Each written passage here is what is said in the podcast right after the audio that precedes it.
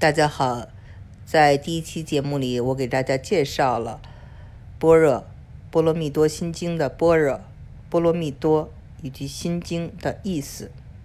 那么当时古代的心啊是有头脑的意思，mind。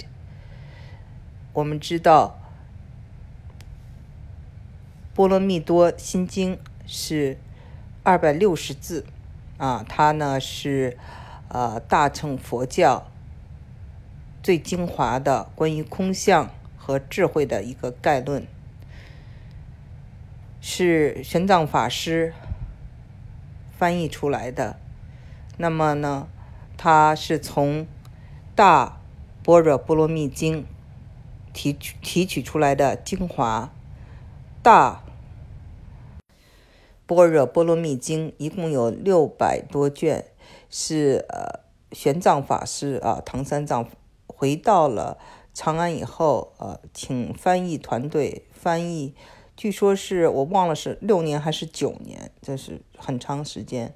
那么，所以这个心经就是精华里的精华，它呢是这个释迦牟尼佛他怎样成佛的这么一个智慧法。由我们非常喜欢的观音菩萨所讲述啊，他的理解。那当时观音菩萨是讲给谁的呢？是讲给舍利子尊者。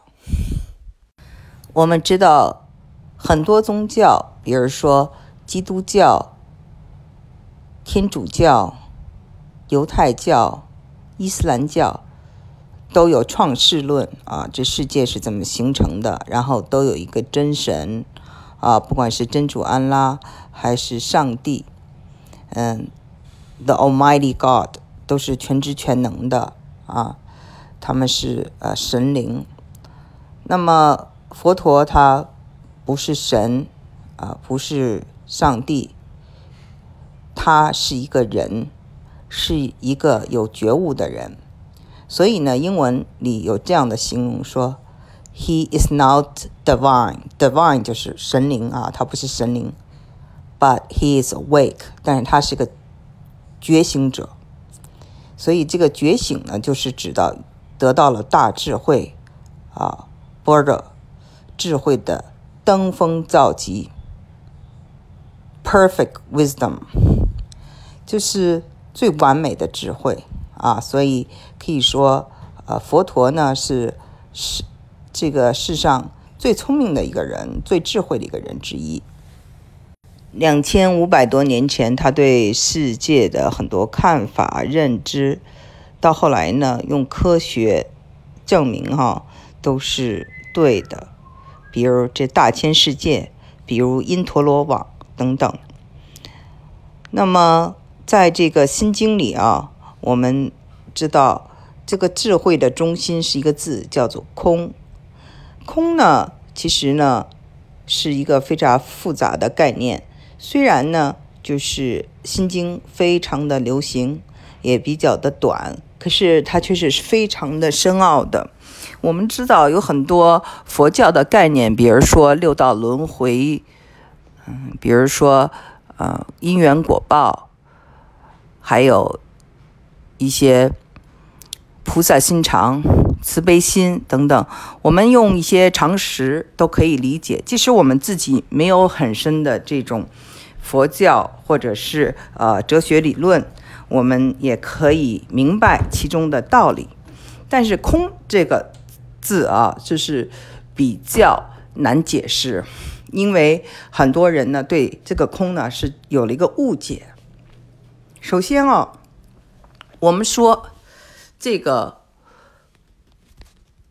听到跟佛教有关的空是四大皆空，那这四大是什么啊？就有各种说法，有的说是这个地、火、风、水啊，就是这个，嗯，这个古代印度啊，把世界分为了这四大，所以那个佛教的四大是指这四大。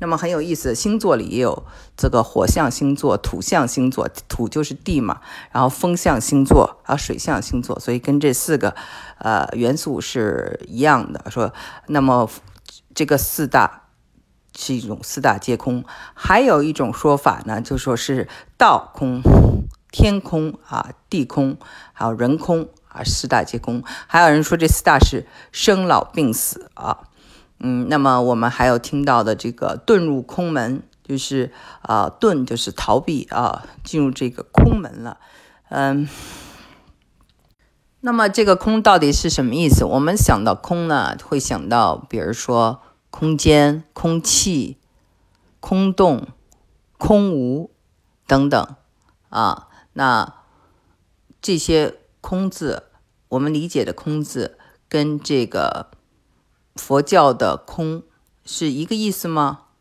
然后我们再说说这个英文哈，英文的空有 emptiness，还有一种 nothingness，nothingness 可以说是无啊，还有一种是呃 voidness，也是一种空无。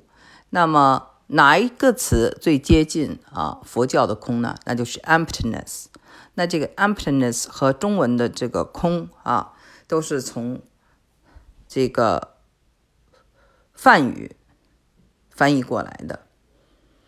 那就是说，我们怎么去理解这个呃这个空字呢？关于空的解释，我要留到下一期再跟大家深入探讨。那在。讲到这个空的下一集到来之前呢，我想跟大家提出一个疑问，就是大家对数字零应该怎么解释？零是没有吗？是无吗？还是说零肯定是有啊？因为有了零才能够有十、有百、有千、有万、有亿，对吗？但是零本身是什么？然后是不是负负得正啊？有负的，有正的啊？有作用力和反作用力，最后就变成了零了呢？啊，零也是一个非常深奥的一个概念，跟空一样不好解释。那非常有意思，不管是空还是零啊，都是印度古印度文化里的这个创造。呃，那么佛教啊，这个智慧的中心就是这个空字。我们下次再共同探讨。